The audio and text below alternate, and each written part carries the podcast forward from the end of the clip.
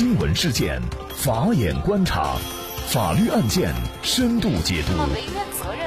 传播法治理念，解答法律难题，请听个案说法。大家好，感谢收听个案说法，我是方红。更多的案件解读，欢迎您关注个案说法微信公众号。今天啊，我们跟大家来关注醉酒男午夜持刀砸门，九零后女子拿刀反杀。据封面新闻报道，八月二十五号，云南丽江九零后女子带刀反击砸门醉酒男案件，检方起诉书曝光。那么，检方的起诉书显示啊。这位名叫唐雪的九零后女子被指控犯故意伤害罪，唐雪行为是否是正当防卫还是防卫过当，也引起大家的广泛争论。那么，据丽江市永胜县人民检察院起诉书显示，唐雪出生在一九九三年三月，身份为务工人员，高中文化，案发前居住在永胜县三川镇中州村委会下街村。醉酒男名叫李某香。起诉书显示，从二零一九年二月八号二十三点到二月九号凌晨一点，唐雪和李某香曾发生了五次交锋。二月八号春节正月初四，到晚二十三点左右，唐雪参加完朋友生日聚会，朋友开车送唐雪回家。车行至下街村李红家宅外村道上时，李某香对车进行了拦截，李某香被同行人拉开。那么起诉书称啊，李某香此时属酒醉以后。唐雪下车步行回家，李某香上前对其进行辱骂，唐雪没有理睬，继续步行回家。因为没有带钥匙，唐雪就给父亲唐家勇打电话开门。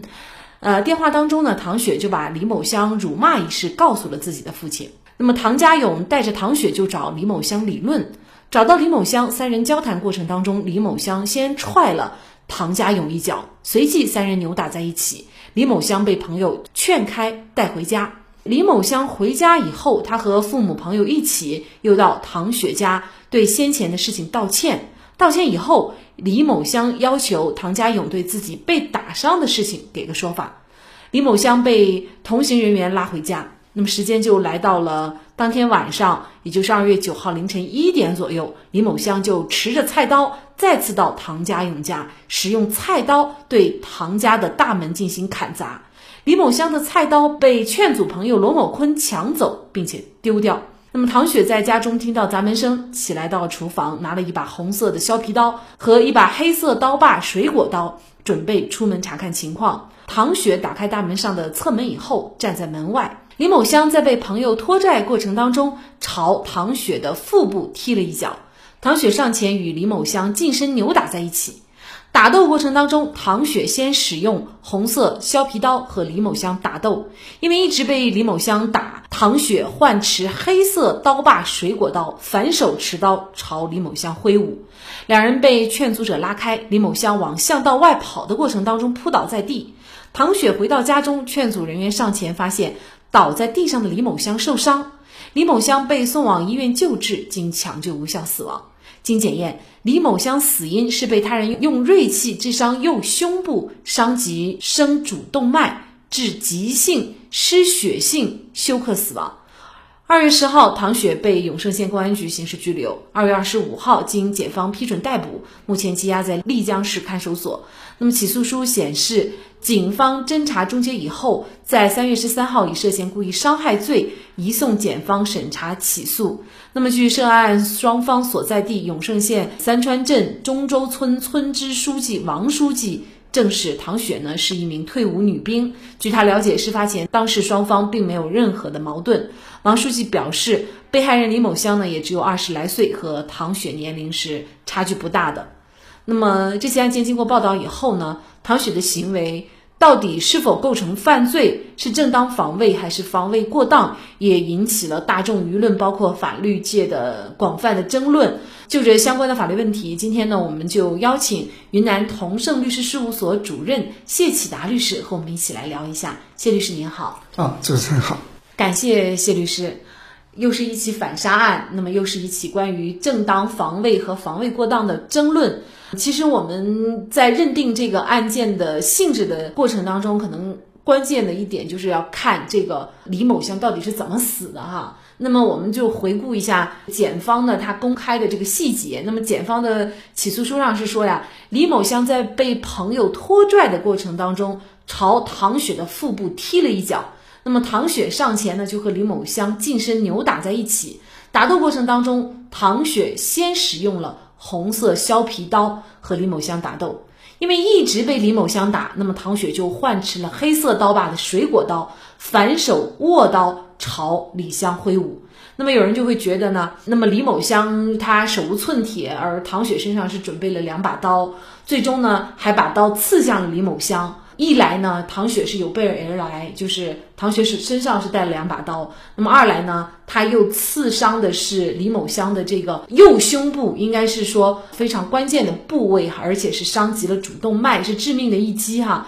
那么大家也会觉得，因为他当过兵，那么对于伤对方哪个地方可以致命，可能他也是非常清楚的啊。那么像他的这种防卫，是否已经超过必要限度了呢？我想，这个检方对他进行一个故意伤害罪的起诉，肯定也是考虑到这些环节的因素哈，所以没有做出不起诉的这样的一个决定。您怎么看？那从辩护这个角度，我认为这个案子啊，它是一个正当防卫，就是争议的焦点就是这个唐雪在当时他是有带了这个刀，受害人李某香啊，他是手无寸铁。但是我们要评判一个案子，看一个具体事情的发生，要综合考虑这个当时的这个时间、地点，还有这个人多方面的来看，他们是五次了。最后是因为李某香带着这个菜刀到这个唐学家，先是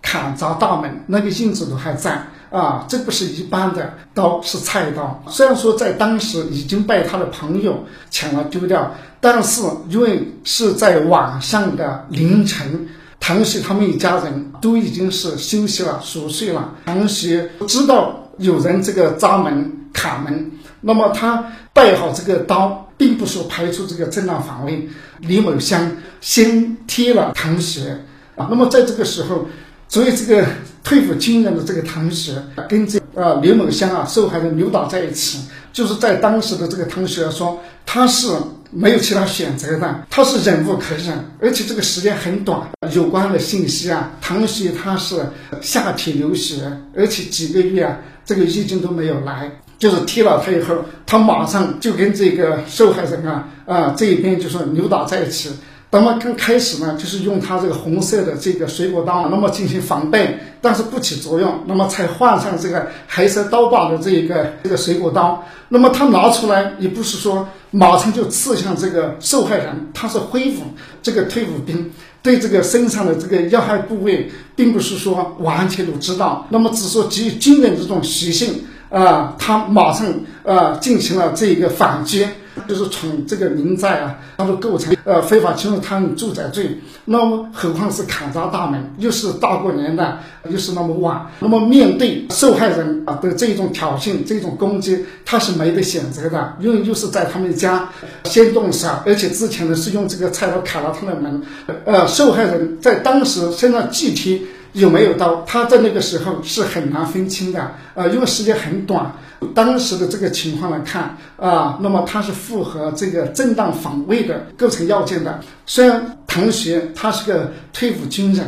那我们也看这个受害人李某香这边，他是体育专业毕业的这个学生，一米九高的个个子。那么在这样的情况下，如果不采用这个后面的这个刀，他都是只有被打的份。那么他要制止受害人的行为，砍砸大门，而且还有攀爬围墙，就是在那个晚上。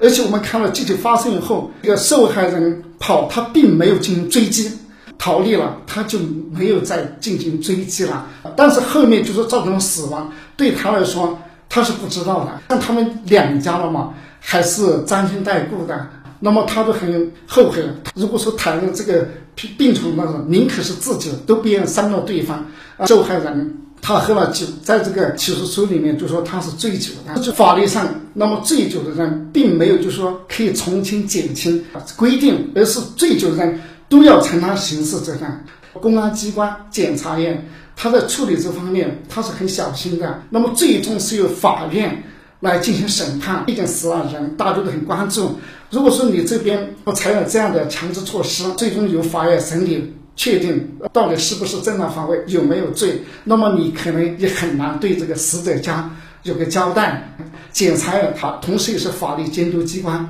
但是云南省检察院已经介入。最高人民检察院副检察长孙谦啊，他在二零一八年十二月份关于正当防卫，他说过这样的话，就说我们国家在之前虽然有正当防卫这样的法律规定，但是正当防卫实际上在实际当中基本是处于一种沉睡状态。那么我们现在。要这个充分的激发这个正当防卫，特别就是说，本案当中具有争议焦点性的，就是你这个同学，你已经带了这个刀，他有没有就排除这种正当防卫的认定？实际上就是按照二零一八年就是十二月十九日最高人民检察院公布的这个第十二批指导性案子里面，已经明确的这方面鉴定，在当时他意料到这个危险的发生，他身上背这个刀。不排除这个正当防卫的，有很多人也在质疑哈，就是说对方那么猛烈的用刀去敲门，那么你完全可以不用给他开门，你可以避免这种争斗的发生，你可以赶紧报警啊，那么警察来了，可能这个事情也就不会发生了。在这里，大家也会觉得唐雪的处理方式也还是不是那么正确的哈。那么在当时，因为是凌晨一两点钟，何况这个呢，不是说当时就发生的，受害人他是不依不饶的。我们从后面的照片看，这个门上落下的这个印子，当时他这样砍的是很激烈的。被告人就是唐学这一边，作为退伍军人啊，这个时候就是他的血性，因为时间很短，他不得呃起来看，呃，他是完全是一种是本能，很难理智性的去分析，就算是抬起这个报警。那么是时间根本来不及，因为他这个门，呃，面对这样的冲击，很容易就被这一个冲破的。何况就是受害人他这样的个子，又是这个体育专业毕业的啊，这个学生，他这种力量在当时来说是很难，就是说肯定他不能冲进去。就是后面等到这他的父亲起来的时候，事情已经发生完了。在这个时候，我们就看到一个军人。他这种训练有素，在短时间内的反应，基于这种本能的这种防卫，他难以就是决定很冷静的报警啊。就是我们不能苛求同时他们很冷静的思考，这个是不现实的。不能假想，你可以采取其他更有利的这个办法报警，冷静的把门关上，你不开门呢啊？但是在当时这个时间、这个地点，在这个当家里面，要当事人这样的冷静。来处理这个是不现实的，也就是说，唐雪当时出门的时候拿着两把刀，是为了起到保护自己的作用，而不是说当时就有了伤害的故意。当然，这都是我们的一个推测啊。那么，我们国家刑法的原则呢是无罪推定，也就是说，在没有法院判决之前，不能认定任何人有罪。那么，唐雪虽然目前已经被羁押提起了公诉，也不意味着他就会最终被定罪。那同时呢，我们还要注意一点，就是检察机关也认定了唐雪的行为有防卫的性质，但是是防卫过当，应当减轻或者是免除处罚。那么，到底唐雪的行为最终会如何定性？是正当防卫还是防卫过当？我们也会继续关注这一事件的发展。好，在这里再一次感谢云南同盛律师事务所主任谢启达律师。那也欢迎大家通过关注“个案说法”的微信公众号，具体的了解我们本期案件的图文资料以及往期的精彩案例点评。另外，您在生活工作当中遇到一些法律问题，都欢迎您通过添加幺五九七四八二七四六七幺五九七四八二七四六七这部电话号码的微信号向我们进行咨询和交流。给大家提供法律问题解答的都是我们节目邀请到的嘉宾了，他们都非常的资深、专业和负责任。感谢您的收听，我们下期节目再见。